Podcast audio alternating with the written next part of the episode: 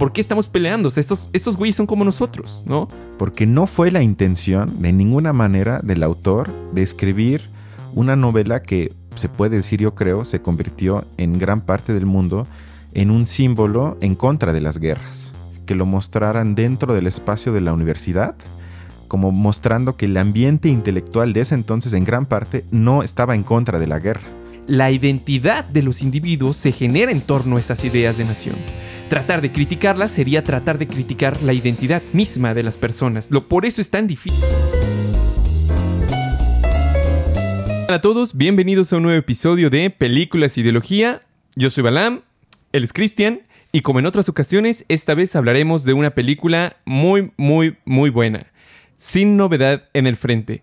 Antes que nada, un pequeño recordatorio, como otras ocasiones, eh, este no se trata de un análisis eh, técnico de la película ni artístico propiamente, sino más bien es un análisis ideológico, es decir, de las ideas que se vierten en las películas como productos culturales y que nos hablan un poco del espíritu de nuestro tiempo. Dicho esto, eh, comenzamos rápido con los datos porque esta va a ser una película que nos va a dejar de qué hablar. Exactamente. hay que quizás dejar claro que únicamente la pueden ver en Netflix tristemente. Y eh, como ya dijo Balam, es una película que se basa en la novela del escritor alemán Erich Maria Remarque, publicada hace ya casi 100 años, en 1928, que en ese entonces fue un retrato de algunos acontecimientos de la Primera Guerra Mundial, no de la Segunda Guerra Mundial. Y en pocas palabras, lo que eh, trata la novela y por lo tanto también la película es la historia del protagonista Paul Boima o Pauma, que es un joven de 18 años quien junto a cinco o cuatro amigos, eh, motivado por profesores, decide enlistarse en el ejército alemán para ir a pelear en contra de los franceses al frente occidental durante el transcurso de la Primera Guerra Mundial. Y el grupo de amigos que al inicio llega con mucho entusiasmo a la frontera, eh, se enfrenta poco a poco eh, al conflicto en las trincheras y a la realidad que contrasta fuertemente con las fantasías que ellos tenían previamente sobre cómo es participar en una guerra. Em, me gustaría comentar rápidamente que es curioso que esta vez se hable como de una película desde el punto de vista de los alemanes, porque normalmente cuando se retratan eh, casos de la Primera o Segunda Guerra Mundial, casi siempre es del lado desde los aliados, Inglaterra, Estados Unidos y algunas veces Francia, pero nunca eh, que yo recuerdo ha habido como una película, o yo no he visto una película que lo retrate, al menos desde el lado de los alemanes, y menos de, digamos, de la Primera Guerra Mundial. Hay una película que salió hace igual algunos años, que de hecho compitió por el Oscar a Mejor Película, inmerecidamente en mi opinión, que es la de 1917. Mm. Y también habla sobre la Primera Guerra Mundial. Trata de ser algo similar a esta, pero desde mi punto de vista no le llega ni a los talones. O sea, definitivamente esta es una, gran película. Eh, en mi opinión, claro, pero me parece curioso esto, que casi nunca se hable desde el punto de vista de los alemanes. Yo creo que en gran medida porque son los perdedores. No, y creo que es más fácil eh, plantear una trama desde la óptica de los vencedores que luchan contra prácticamente el demonio. Y así, digamos, es más fácil deshumanizar el conflicto y establecer una dicotomía muy simple y fácil para el espectador entre los buenos y los malos, que en esta cinta en particular me parece que logra el director de sobrepasarlo, de ir más allá de eso y de plantear esta tragedia sobre la que vamos a hablar ahorita. Y nada más para complementando lo, de la trama es que al mismo tiempo, y creo que esa forma eh, de contrastarlo eh, fue un truco inteligente en la película, eh, vemos al político que existió en la realidad, Matthias Erzberger, que fue un político alemán que buscaba llegar a un acuerdo con las potencias del eje de los aliados para terminar el conflicto y evitar, porque él lo dice una y otra vez en la película, un, digamos, derramamiento de sangre más caótico y cruel, porque él, eh, de hecho, repite una frase, si recuerdo bien, que cada minuto que dure la, que se prolongue la guerra, significa que mueren más jóvenes de forma, pues se puede decir, sin sentido alguno. Y eso más o menos sería la, trama en forma general de la película. Que no es ninguna exageración. Realmente esta película fue eh, para Francia, para Alemania, y, pero sobre todo para Francia, un derramamiento de sangre quizás como el que nunca habían visto ellos y, el derramamiento en general de sangre que, ocurre en la película y en la Primera Guerra Mundial es algo que nunca había, que nunca se había producido en la historia, al menos de la humanidad. Sí, hablamos de 20 millones de muertos en un espacio de cuatro años. Es algo Sí, ¿no? Es, es terrible, es terrible. Y eh, hay muchos factores para explicar eso. Eh, no es un podcast sobre la historia de lo que ocurrió, pero nada más, digamos, para dimensionar lo, lo, poderoso que fue el asunto. Eh, muchos de los, opina Eric Hausmann, que muchos de los comandantes, de los dirigentes de guerras anteriores de Europa, quizás lo hubieran detenido mucho antes porque eh, nunca se había llevado como una guerra total. Esa es una de las cosas que caracteriza a las guerras mundiales en general, que son guerras totales, de ganar o perder. Casi nunca, eh, o, más bien no llegaron tan fácilmente a un acuerdo, sino después de un derramamiento de sangre eh, terrible. Me parece que en una de las batallas, en el frente occidental justamente, los ingleses tratando de detener el avance alemán, en una batalla desastrosamente cruel, murieron, me parece que en un día, cerca de 60.000 mil ingleses. En un día. Eso, digamos, son cifras astronómicas y nunca se había visto tal eh, barbaridad, pero hay muchos factores que lo explican. En primer lugar, yo creo, la unión o yo diría, sí, más bien como la unión tan, tan profunda entre política y economía que en ese momento se dio como nunca se había dado quizás en la historia. Entonces, eso fue una guerra realmente espantosa. Sí, porque fue la primera vez en la historia que se juntó eh, ya un avance industrial fuerte que llevó a un tipo de armamento que antes no existía. Eh, y en la película se toca, sin que se muestre de manera demasiado explícita. Estamos hablando de armas químicas, de eh, también metralladoras, me parece que... Ametralladoras, sí, eso sí, nunca se ha visto. Tanques. Los tanques, los ataques aéreos. Los ataques aéreos, exactamente. O sea, todo ese caldo de cultivo que lleva a una, hay que decirlo, carnicería humana, que en antiguas guerras, entre comillas, sin romantizarlas porque igual eran brutales, pero obviamente no con ese tipo de avance tecnológico que ya eh, creo que por primera vez se usó eh, una también economía de guerra en los países, de eso también habla Hobsbawm, para literalmente convertir a todo el aparato de un país en una construcción de máquinas para matar.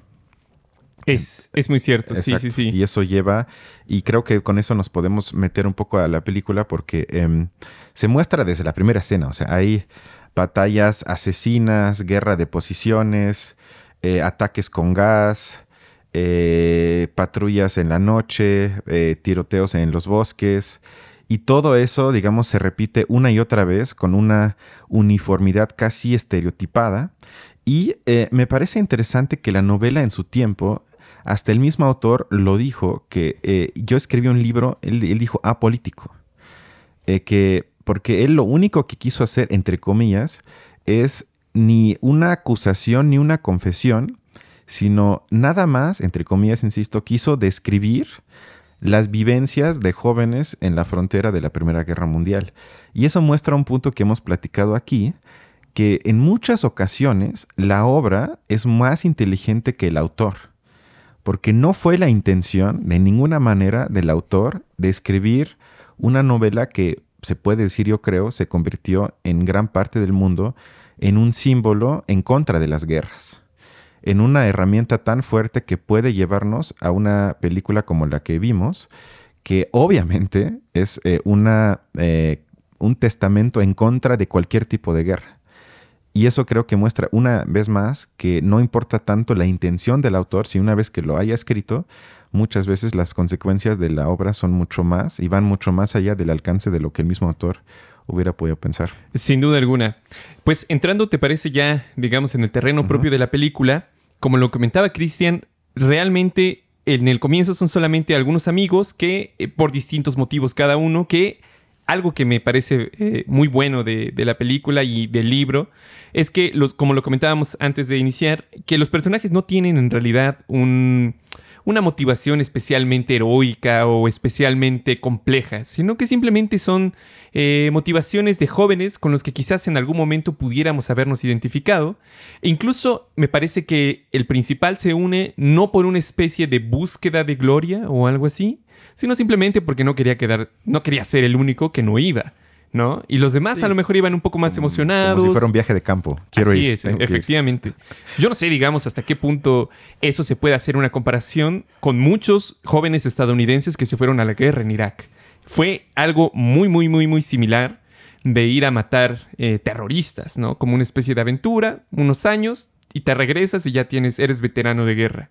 Y las consecuencias, digamos, para los jóvenes de ese momento y para los de 2002, 2003, eh, fueron muy similarmente caóticas. Y bueno, un poco más adelante vemos justamente como uno de los generales, uno de los, no, bueno, no generales, uno de los comandantes que se encargan de reunir a los jóvenes, está dándoles como una especie de discurso en el que los motiva y les dice por la gloria, por Dios y por la patria. Entonces son como los tres elementos que, con los que trata de motivar eh, a, los, a los jóvenes y ellos terminan sumamente emocionados. ¿no? Es propaganda pura y dura, básicamente. Sí, bueno, nada más ahí hay que decir eh, una pequeña precisión, que fue el profesor de universidad quien dio ese discurso. Ok, o sea, no me parece trivial porque en ese entonces, o sea, estamos hablando de los primeros 15 años del siglo XX, eh, hubo muchos intelectuales, grandes intelectuales de la talla, no sé, de Thomas Mann, por ejemplo, entre otros, que cayeron en ese tipo de discurso. O sea, que eran eh, de alguna forma fueron captados por ese espíritu del tiempo de convertir a la guerra en algo existencial que nos va a llevar al Sein, como diría Heidegger, que nos va a revelar nuestra, nuestro sentido del ser, etc. Es decir, que formaron parte de una construcción de discurso que llevó eh, o que fue parte de la propaganda que, como en la película, manipuló a muchísimos jóvenes y les planteó la guerra como un acto profundamente heroico, ignorando todos los horrores que iban a ver. Entonces, nada más por eso creo que me pareció bueno en la película que lo mostraran dentro del espacio de la universidad, como mostrando que el ambiente intelectual de ese entonces, en gran parte, no estaba en contra de la guerra, sino apoyaba, por lo menos al inicio, hubo un gran apoyo. Y cuando salió la novela en el 28, ahí fue cambiando, porque ahí, por ejemplo, salieron libros de Hemingway, que también era antiguerra, obviamente, y ahí hubo quizás un giro, no sé si de 180 grados, pero por lo menos un poco en el que ya hubo cada vez más eh, intelectuales críticos que ya no tan fácilmente glorificaban eh, los campos de batalla o, la guerra en general. Sí, tienes toda la razón. Y en ese sentido se parece también un poco a lo que se intentó, quizás incluso con mucha más eh, organicidad en la Segunda Guerra Mundial, porque también muchos intelectuales dentro de Alemania, Heidegger, por ejemplo, se fueron en ese sentido. Pero bueno. Eh, que por eso Goebbels, el ministro de Propaganda, de hecho, prohibió ese libro. Ah, el libro, Sin Novedad en el Frente, en Alemania nazi era prohibido porque era. tenían miedo de que la gente ya no quisiera ir al frente a matar, a morir como moscas. Qué, terrible, qué terrible. Eh, y bueno, eh, más adelante eh, podemos ver cómo, cómo van básicamente los jóvenes en los campos. Eh, ya empiezan a entrar, ¿no? Se van en los camiones, empiezan a entrar en los campos. Y ahí es cuando la primera, el primer comentario que los que sienta como una especie de escalofrío, que dice, esperamos que duren seis semanas. el, el mando militar espera que duren seis semanas. Por favor, inténtenlo. No, y además hay una escena, creo que previo a eso, muy muy fuerte, donde le dan el uniforme a Paul, al protagonista, y él se da cuenta que hay una etiqueta y le pregunta al oficial encargado, oye, esta entonces es de otra persona, y dice, ah, no, perdón, eso era de otro sujeto, pero creo que le quedaba grande o pequeña, pero sí es tuya. Quita la etiqueta y la tira al piso, y en ese momento el director nos eh, nos convierte en más inteligente que el protagonista porque vemos en el piso un montón de etiquetas tiradas, lo cual deja entrever, lo cual era obvio, que era el, el uniforme de un soldado que había caído. De hecho, es el primer soldado que nos aparece en la película. En la primera escena, Ah, exacto. el que muere, Sí, tiene razón. el que Exacto. muere de, de una manera espantosa, es, es su chamarra el que la van quitando, la lavan, la cosen, ¿no? Y, Y ya luego se la después se la, dan. protagonista, De hecho, en esa primera escena también podemos ver un poco esto que comentabas de cómo la economía entera de una nación se vuelve la economía de guerra, porque son, digamos, unos que se dedican a recogerles la ropa, otros que se dedican a transportarlas, otros que se dedican a a coserla, a volver a llevarla, es decir, todo una especie de mecanismo eh, que luego, digamos, los analistas de, de las consecuencias de la Primera y Segunda Guerra Mundial dirán que fue uno de los primeros intentos o de los primeros acercamientos a una especie de economía planificada, porque fueron los primeros esfuerzos en la historia de la humanidad en que un Estado humano, eh, bueno, no hay estados mm, de animales, en que un Estado se dedica a organizar todas las partes de su sociedad para conseguir un fin específico, ¿no? Sí, exactamente, que eso luego se eh, va a perfeccionar en la Segunda Guerra Mundial. Por ejemplo, en el caso de Churchill y Gran Bretaña, que abiertamente entran en un estado de excepción en el sentido de que orientan toda la economía con la única meta de combatir al régimen de Hitler. Sí, pero incluso después de que se acabaran las guerras, muchos de los mecanismos que se habían establecido para esa economía de guerra se van a ocupar para, el para la guerra de económica, por así decirlo. Entonces, lo que la Unión Soviética, por ejemplo, estaba demostrando que tenía un gran éxito, que era la planificación económica, y empezaron a crecer de manera bestial, ellos lo empezaron a intentar a su modo a través del estado de bienestar. Es decir, sin duda esa experiencia de los estados de organizar toda una población, toda una sociedad larga a lo largo de un gran territorio, sirvió o, o sigue teniendo incluso hoy en día sus consecuencias. Incluso hoy en día podemos ver todavía resquicios de ello. Pero bueno, Sí. eh, continuemos. Sí, no, y además muestra que el Estado, sin duda, puede orientar la economía sin que deje de ser por eso capitalista. Es cierto. Porque eso es se cierto, niega hoy en día. Siempre se dice o tenemos Estado o mercado y eso muestra que no. Sino que puede haber un Estado que oriente todo hacia una meta y aún así funcione bajo la lógica del, ca- del capital. Sí, claro, porque Ford, por ejemplo, ayudía- ayudaba en la producción de, de armamento, de carros, lo mismo que Volkswagen, ¿no? Pero bueno, Exactamente. Sí, y luego se nos muestran escenas que también son fuertes, pero también clásicas de otras películas, de eh, temas de guerra, que es eh, una educación militar con terror psicológico, donde eh, se muestra un oficial que prácticamente le dice al joven que seguramente en 24 horas ya vas a estar muerto y además que hacen drills que no tienen sentido y que donde eres castigado en eh, función de que si afectas a los demás, entonces se castiga a todos para que tú mismo poco a poco renuncies como a esa, yo creo que parte como constante antropológica humana de que cuando alguien te da una orden, quizás la sueles cuestionar, pero la lógica del ejército justamente lleva a que poco a poco renuncies a eso y funciones más como una máquina que si hay una orden, la voy a, la voy a Eh, seguir. Totalmente de acuerdo. De, de hecho, en ese sentido, a mí me recordó muchísimo a la de Kubrick, a la de Chaqueta Metálica. Full Metal Jacket. Me pareció que era, digamos, un símil muy, muy bueno. Creo que Kubrick también hace una buena crítica a ello. También es una buena película. Fíjate, también Durkheim tiene una cita sobre eso que dice, en una sociedad cuya organización está definida en un cierto sentido, el individuo no puede mantenerse más que a condición de tener una constitución mental y moral igualmente definida. Es decir, si una sociedad va en tal dirección y el individuo no se encuentra, digamos, mental y moralmente en esa misma dirección, lo más probable es que vaya a tener problemas. En el ejército ocurre esto, pero a un nivel mucho más radical. ¿No? Un, ejército tiene que dirigirse de esta manera. Y si una de sus partes no va en ese sentido, o no está definida en ese sentido, por ende, en este caso, por ejemplo, tiene que ser castigado, humillado para normalizarlo o regularlo con respecto al resto. Es un símil con lo que vemos en la sociedad. Es la diferencia es de grado, no de tipo en muchas, en muchas cosas. Es correcto. Y también hablando de grandes autores, hay una escena en la película donde hay un diálogo entre soldados en el que uno le, dice a otro que los humanos son o somos bestias. Y eso obviamente es una referencia a la célebre cita de Thomas Hobbes en su libro El Leviatán, en el que pone que el hombre es un lobo del hombre, o el hombre es el eh, lobo para o del hombre.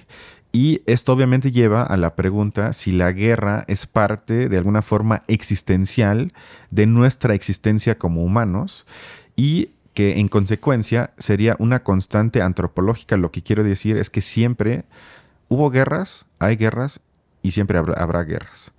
Porque esa cita o esa, eh, yo le llamaría misantropía, yo creo que refleja una, eh, o tiene la implicación de asumir que la naturaleza humana es mala y por lo tanto llevamos como una especie de necesidad bélica inmanente que por tiempos históricos tal vez puede haber algunos años de paz, pero que siempre está a punto de salir, a punto de estallar. Y no sé exactamente si eso es correcto, pero se plantea en la película en el diálogo de esos dos. Eh, y, y, rápidamente, ¿tú qué opinas de eso? ¿Tú crees que... Antes de contestar, es, es muy difícil de contestar, pero algo que me gusta de la cinta es que lo que no hace es naturalizar a la guerra, pero lo que sí muestra es que si bien no es algo existencial, porque yo compartiría eso, eh, cuando comienza una guerra, sí hay una especie de desarrollo natural por la lógica inmanente a cualquier tipo de guerra. Es decir, que se puede decir que todas las guerras en ese sentido son iguales. ¿Por qué? Porque hay un punto en, la, en la cinta donde cuando luchas ya con tu enemigo, entre comillas enemigo, donde ya ni siquiera hay balas, sino agarras lo que sea como arma y lo matas. Y al final te ves ojo a ojo y ves que es un joven igual que tú. En ese momento ya no importa el pleito geopolítico, que los aliados, que el eje del mal y todo, sino se convierta, se convierte realmente en una batalla bélica entre dos personas a vida o muerte sin sentido alguno. Pero esa lógica, ni siquiera sé cómo llama, pero psicoemocional, donde ya eh, renuncias a cualquier tipo de avance civilizatorio, trato, sino te conviertes prácticamente en una bestia, eso sí creo que es parte de cualquier tipo de guerra y no tiene nada que ver con que si eres ruso, alemán, francés o gringo, sino una vez que tú aceptas entrar a una guerra, y lo vemos ahorita también en Ucrania, donde se habla de crímenes de guerra de ambos lados, que si aceptamos la, lógica de la película, la cual yo, yo creo que es correcto, es que hay como una especie de naturalidad en la guerra pero que no forma parte de nosotros. Pero si entramos a esa lógica, el desarrollo siempre lleva a deshumanizarnos y en consecuencia lo que vimos en la película. eso sí creo que se muestra en la cinta. Yo creo que estás tocando, digamos, la escena más impactante de la película. Personalmente me, me conmovió muchísimo y yo creo que es el punto fundamental de la crítica del director.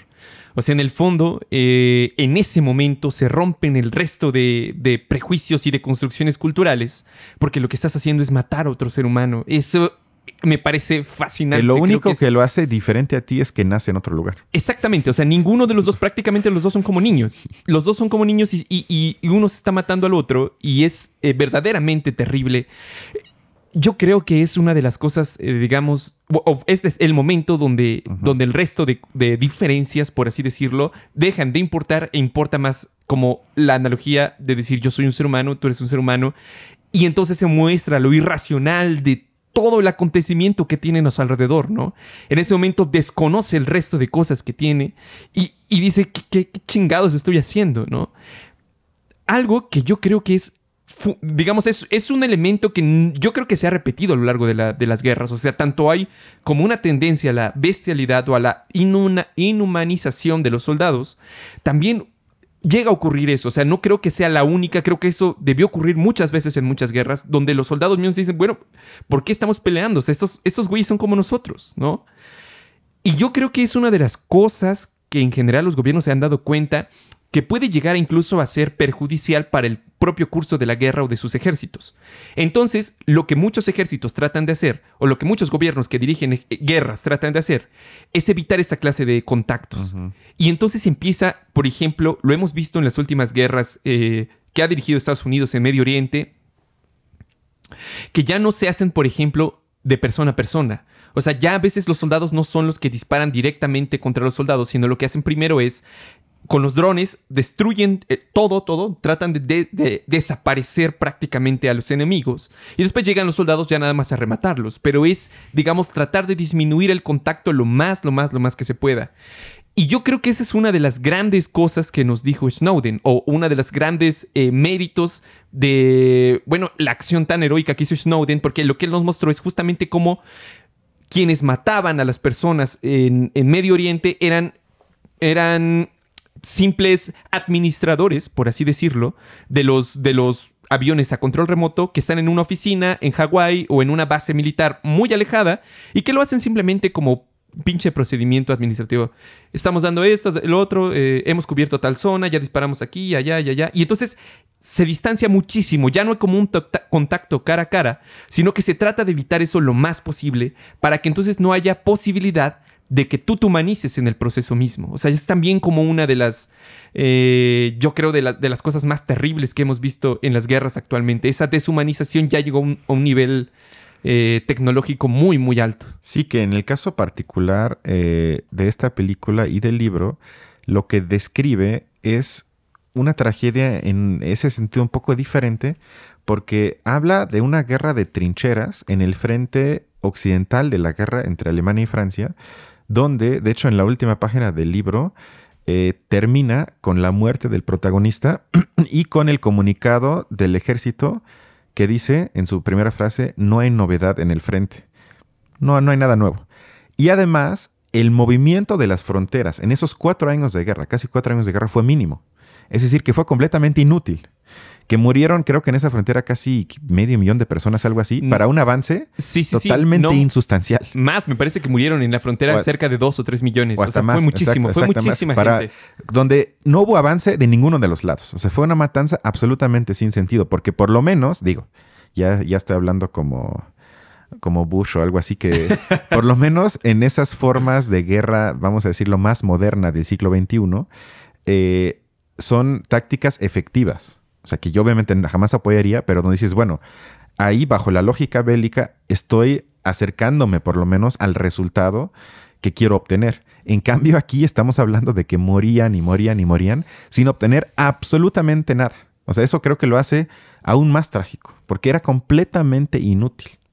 Y eh, yo también quería eh, poner sobre la mesa que el sociólogo alemán Norbert Elias escribió un libro sobre el deporte, donde una de las hipótesis interesantes que plantea es que quizás podríamos entender los eventos deportivos, como por ejemplo el Mundial que ya se avecina, eh, como una forma de sustituto de las guerras.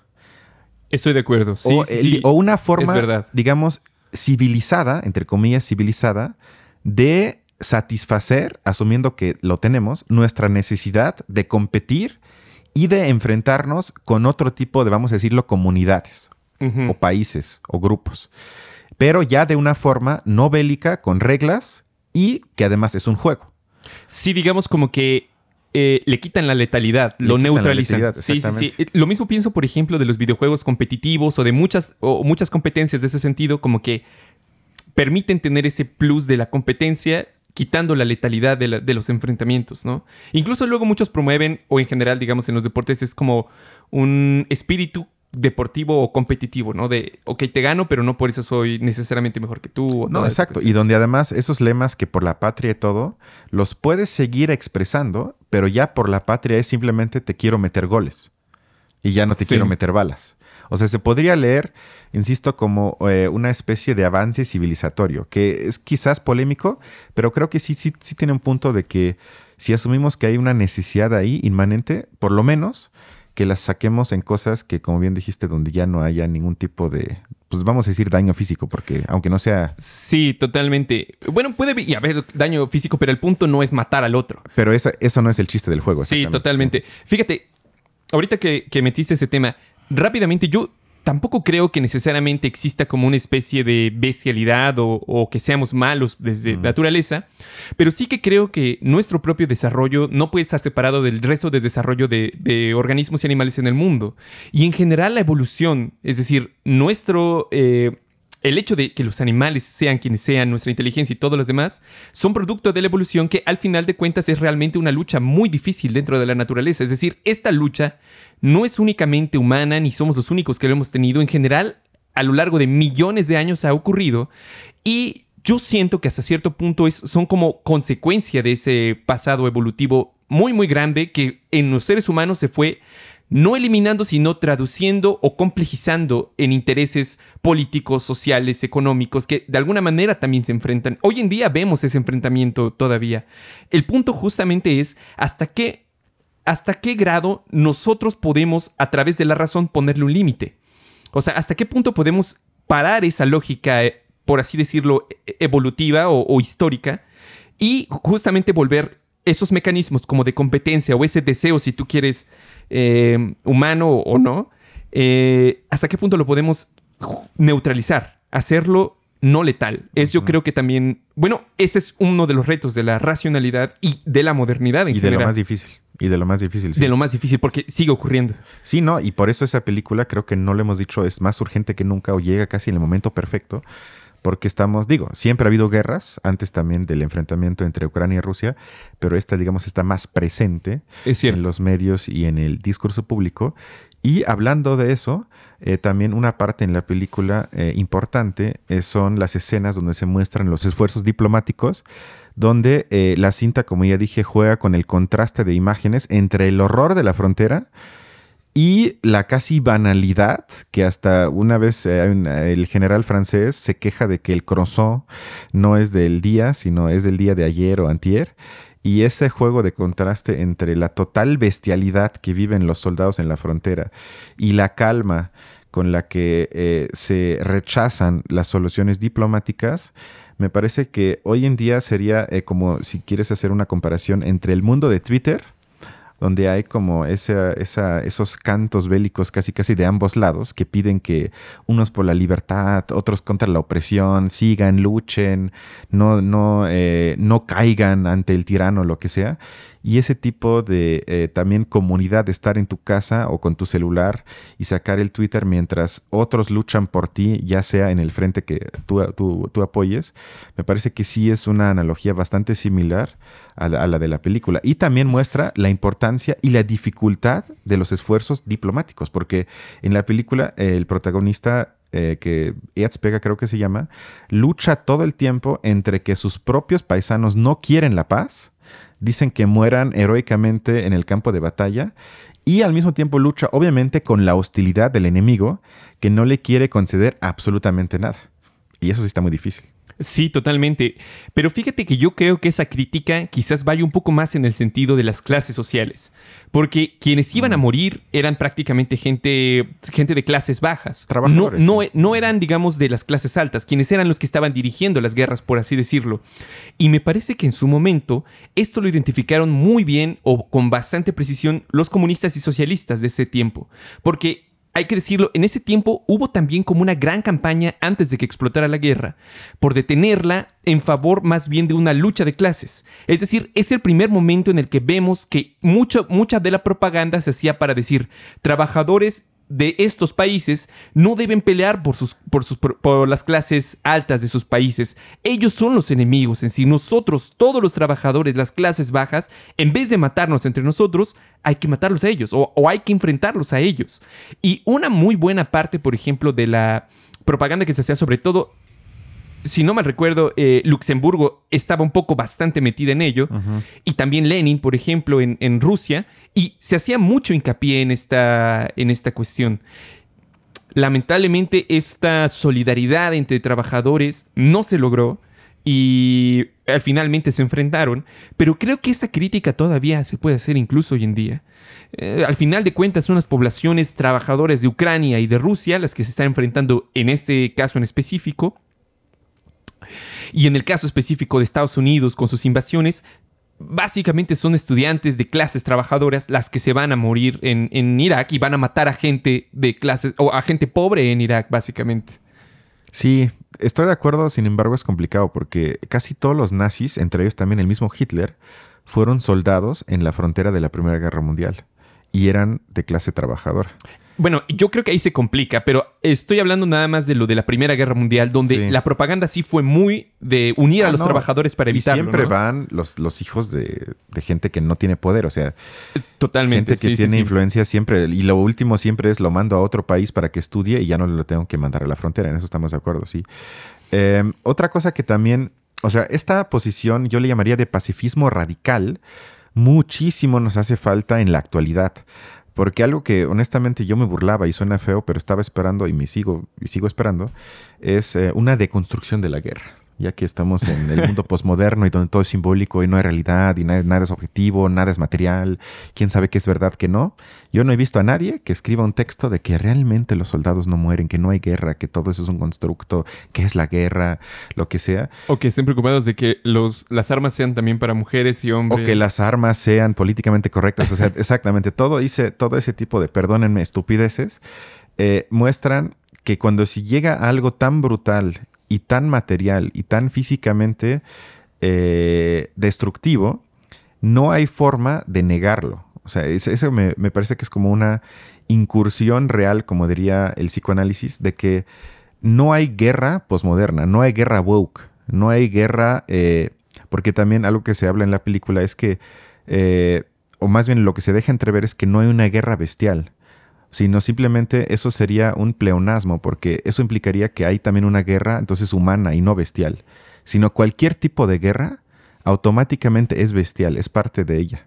Y por lo tanto tampoco yo creo que debemos hacer nunca un esfuerzo ni de hablar de guerra justa, ni de guerra buena, ni de guerra humana, y tampoco, y qué bueno que no, que me siguen dejando esperar, tratar de deconstruirla o convertirla en algo, pues quién sabe qué, pero... Sí, no, yo creo que más bien la, la lucha es porque cosas así ya no se repitan. O sea, porque guerras de, ese, de esa... Bueno, cualquier tipo de guerra deje de existir. Yo creo que en gran medida eso significa también el socialismo. Ser capaces de obtener cada vez más control racional sobre las irracionalidades de los sistemas en general, por más racionales que sean su propio funcionamiento. Porque hay que decirlo, esa es otra, digamos, de... Lo habíamos comentado ahorita, de las características fundamentales de estas dos guerras mundiales, que fueron profundamente racionales en lo funcional o en lo instrumental, pero profundamente irracionales desde lo ético. Eso también es... Eh, nunca había sucedido, por más racionales que sean, pero justamente su funcionamiento en sí mismo es irracional. O sea, el hecho de que existan es irracional para la vida misma. Entonces, esta clase de cosas yo creo que el socialismo en el fondo lo que busca es más control racional sobre estas irracionalidades del sistema en general. Sí, eso es un perfecto puente para el último tema que yo tengo, que tiene que ver con el nacionalismo. Yo tengo el mismo. Ah, perfecto. Ya ves que somos uno para el otro. Entonces quiero comenzar con una cita de un libro que leí sobre el concepto de nacionalismo, donde comienza en la página 1 con eh, un diálogo de la película Casablanca, eh, donde el protagonista le hace una pregunta a otra persona, ¿de qué país es usted? Y le contestan, soy alcohólico. y entonces, este diálogo de la película Casablanca, más allá de ser, que obviamente también lo es, una ironización de la pregunta, además obligatoria, a la que todo mundo nos hemos enfrentado muchísimas veces cuando te preguntan, ¿y tú de dónde eres?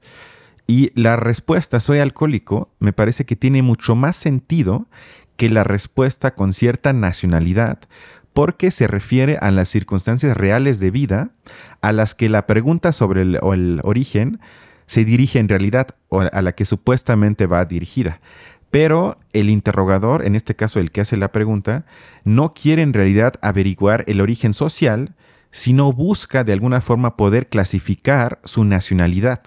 porque detrás de esto se esconde la idea ya asumida como sentido común de que la afiliación nacional determina nuestros hábitos, por ejemplo, alimenticios, intereses deportivos, eh, y que quizás hasta constituye parte de tu propia personalidad, es decir, tu identidad. Y eso creo que son de las cosas que tendríamos que cuestionar, porque en todas las guerras, por, lo menos en la época moderna, el concepto de nacionalismo es parte de cualquier tipo de propaganda. A mí me parece que, definitivamente es eso. De hecho, una de las las justificaciones de la Primera Guerra Mundial en específico y también de la Segunda fue justamente la idea de la nación. Eran las naciones enfrentándose que justamente se acababan de crear el siglo anterior. Eso hay que decirlo. Realmente las, ideas de naciones son ideas muy, muy modernas, sin duda. Eh, me parece que es la idea de la defensa de la identidad. Comparten como ese principio lógico. Si no se busca la pervivencia de una identidad, prácticamente se le condena a desaparecer. La idea de la nación no es únicamente un compilado de buenos deseos o una narrativa que un Estado esgrime sin más. La idea de una nación es, en el fondo, un principio de organización social que pretende abarcar grandes poblaciones en extensos territorios. Como herramienta organizativa puede y ha sido usada con fines diversos. Uno de ellos, asegurar la coordinación racional de una sociedad para llevarle a la guerra. Estas guerras no se hubieran podido llevar a cabo sin la idea de nación. Creo que de hecho es una de las frases de Bismarck cuando justamente Alemania intentaba integrarse, que tenían que hacerlo a sangre y, hierro, me parece. O sea, tenía que ser la idea de nación, no porque Bismarck fuera un alemán convencido que quería ver a todos eh, sus pueblos juntos, sino porque era un principio organizativo que le iba a permitir tener mucha más eh, eficacia al momento de organizar las guerras de organizar la economía y hoy en día seguimos viendo eh, nuevos usos de ello. Real es tan nuevo que con el Internet y las, las, capacidades de comunicación de hoy en día, sus alcances han sido quizás más grandes que nunca. Se pueden utilizar de muchas maneras. Pero yo también creo que es posible, digamos, ocupar la idea de nación para otras cosas. Quizás, por ejemplo, una de las interpretaciones que yo tengo de la guerra de entre México y Francia, la segunda cuando invadieron y, Juárez fue el que organizó todo el resto. Es decir, a mí me parece que esa organización o esa resistencia de ese pequeño gobierno no se hubiera podido lograr sin una idea de nación. Porque era necesario que a los lugares que tú llegaras encontraras ayuda y, encontraras y el ejército extranjero encontrara resistencia. Si no hubiera existido esa idea de nación, como me parece que ocurrió en la primera invasión y en la de Estados Unidos, prácticamente entraron como cuchillo en mantequilla. Fue muy, muy fácil. Pero esta idea de nación, por ejemplo, también me parece que la vemos en, en la defensa de Vietnam, por ejemplo. O sea, esta clase de, de, grandes luchas de resistencia no hubieran podido llevarse a cabo sin una idea o un principio que organizara a una población en un extenso territorio. De hecho, me parece, y ya con eso termino, que durante la Segunda Guerra Mundial, la idea que al final esgrimió Stalin para poder defender eh, el último reducto en la última batalla fue la idea de nación. O sea, Stalin gritó a la madre patria, a la madre rusa. No le gritó al socialismo, no le gritó a la Unión Soviética y al comunismo, gritó por la madre Rusia. Y de hecho cantaron una canción muy, muy, o un himno, algo así. El punto es que como principio organizativo me parece que tiene este gran, gran, gran poder y que justamente puede ser ocupado en uno u otro sentido, aunque sin duda, eh, pues los estados creo yo que tienen, eh, ¿cómo decirlo? Industrias de propaganda mucho más grandes o industrias con capacidad de eh, llevar su ideología mucho más profundamente, como Estados Unidos, por ejemplo, son más capaces de utilizarla para, para llevar la guerra a otros lados. Yo creo que es, en el fondo, la idea de nación va en ese sentido. Y que muchas veces se toma más bien como en el sentido... Eh, lo que es, es una ideología y las ideologías tratan de convencerte en una especie de, de, cuento de cómo son las cosas. Entonces, la idea de la nacionalidad mexicana, de nos sentimos orgullosos de ser mexicanos, etcétera, etcétera, en realidad son, eh, ¿cómo decirlo así?, pequeños dosificaciones de ideología para que tú puedas como funcionar mejor en eh, para, la organización tan grande que es un Estado-nación.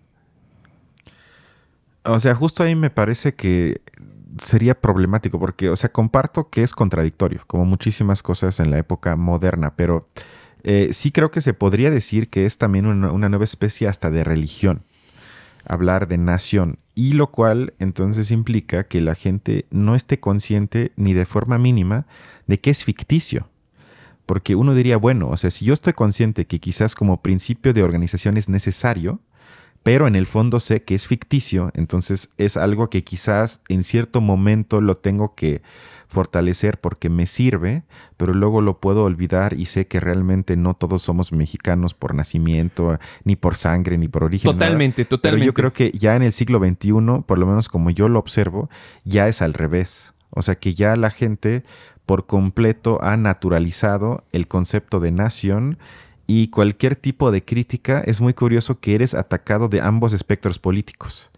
O sea, si tú criticas la idea de México, entonces eres tachado de por parte de la izquierda como traidor y por parte de la derecha como cosmopolito, eh, como cosmopolita gay eh, de una agenda de los judíos en el mundo.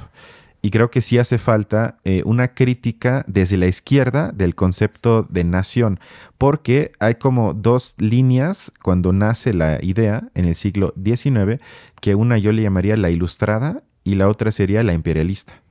Y la que luego se impuso es la imperialista porque seguramente digo, tú, tú, lo sabes, obvio, pero Marx y Engels hablaban muchísimas veces y lo citan en el manifiesto comunista de que el trabajador no tiene patria.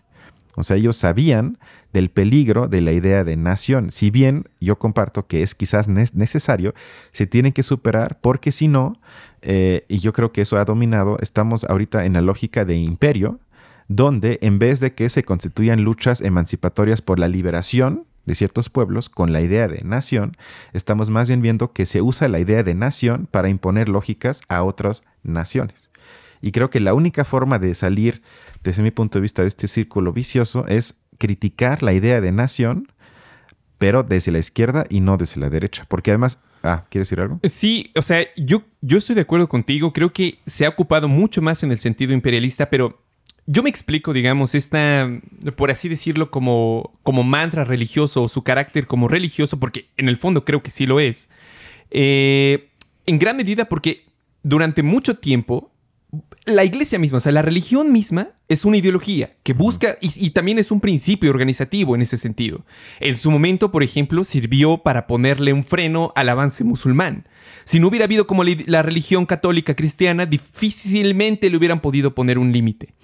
Entonces, en el fondo, tienen un, un, funcionamiento muy similar porque corresponden a una misma naturaleza, a una naturaleza ideológica. Normalmente, o más bien a lo largo de la historia, se trata de ¿cómo decirlo? Se transmite mejor una ideología con ideas sencillas, con ideas fáciles de asimilar. Entonces, muchas de las ideologías religiosas o, en ese sentido nacionales buscan como adherirse sobre todo a partir de ideas muy sencillas. ¿no? Que tú como que no pones en duda, dado lo evidente o sencillos que son.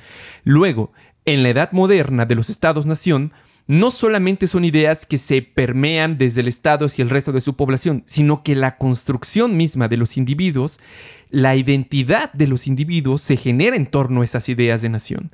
Tratar de criticarlas sería tratar de criticar la identidad misma de las personas. Lo, por eso es tan difícil de repente tratar de, de destruirlas o tratar de criticarlas o tratar de analizarlas en ese sentido. Y yo creo que en el fondo lo que muchos de los socialistas a principios del siglo pasado intentaron fue más bien tratar de, cambiar la idea de nación por la idea de clase social. Digamos, hacer más énfasis en la cuestión de clase, que hasta cierto punto yo creo que también se puede decir que muchos lo tomaron como religión. Y puede compartir ese mismo rasgo. Yo creo que lo que nos haría diferentes o una crítica de izquierda debería ser es buscar cambiar una ideología no por otra o una religión por otra, sino más bien tratar de racionalizar los procesos que están detrás. O sea, tratar de meter más racionalidad a esos procesos y que no sean simplemente propaganda, por así decirlo. Yo creo que va más en ese sentido la, crítica desde la izquierda. Y sobre lo segundo que decías, no sé, yo creo que en el fondo siguen, eh, seguimos viendo esta, esta naturaleza dual de la ideología de la nación. Porque, por ejemplo, los, los afganos no hubieran podido salir adelante de nuevo sin una idea de nación. Y, en ese, y que ahí, por ejemplo, está muy ligada a la cuestión religiosa del Islam. O eh, los chinos simplemente no hubieran podido seguir progresando si no hubieran tenido como una idea de lo que es la nación china. Lo más probable es, lo más probable es que hubieran terminado siendo una colonia japonesa o inglesa como ya lo habían venido siendo. O sea, yo creo que seguimos viendo estos choques, pero no es porque sean simplemente cuentos sin un fondo. Responden también a intereses geopolíticos de sus propias naciones. Yo creo que... Yo, creo que va en ese yo sí creo que en un punto libera, sin duda, pero siempre llegas a un punto donde oprime. Sí. Y, China, China es un ejemplo. China ahorita es un ejemplo. O sea, ahorita la idea de nación, y hablando que fue el Congreso del Partido Comunista hace una semana, o sea, si ahorita tú ves la estructura de China, eso ya no tiene nada de emancipatorio.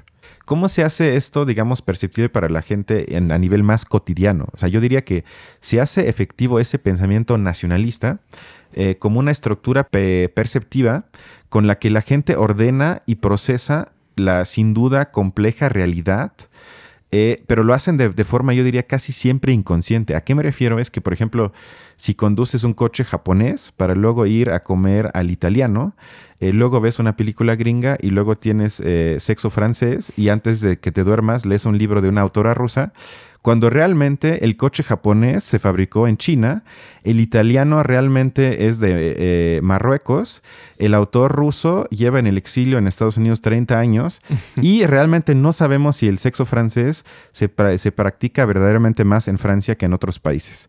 Es decir, que a qué voy con esto, que es muy difícil y quizás casi imposible eh, no ver al mundo a través de la categoría de la nación. O sea, pero esa forma de verlo, ahí sería el truco ideológico que, tendríamos que cuestionar. Que lo hemos hecho aquí cuando hablamos de los símbolos de los países, el maíz o lo que sea, o el chile en o lo que sea, que si lo desmenuzas, ves que realmente es una mezcla y que no tiene nada que ver con una identidad de una cultura. Y ese cambio de mirada, aunque sea poco a poco, sí es necesario porque... Sí, totalmente. Porque tengo una última cita de Hobsbawm que decía que las supuestas características nacionales son tan útiles y precisas como las constelaciones de nubes para encontrar el camino correcto. Es, es una gran crítica. Pues bueno, yo creo que con esto terminamos. ¿Recomendarías la película? Sin duda. O sea, creo que es una película que hasta yo la voy a ver una vez más. Y hay que verla sin duda. O sea, si pueden, aprovechen. Aunque es dura. Y es larga, pero, pero sí, sin duda, sin duda. Bueno, pues nos vemos entonces en un siguiente episodio de Películas e Ideologías. Hasta, la próxima.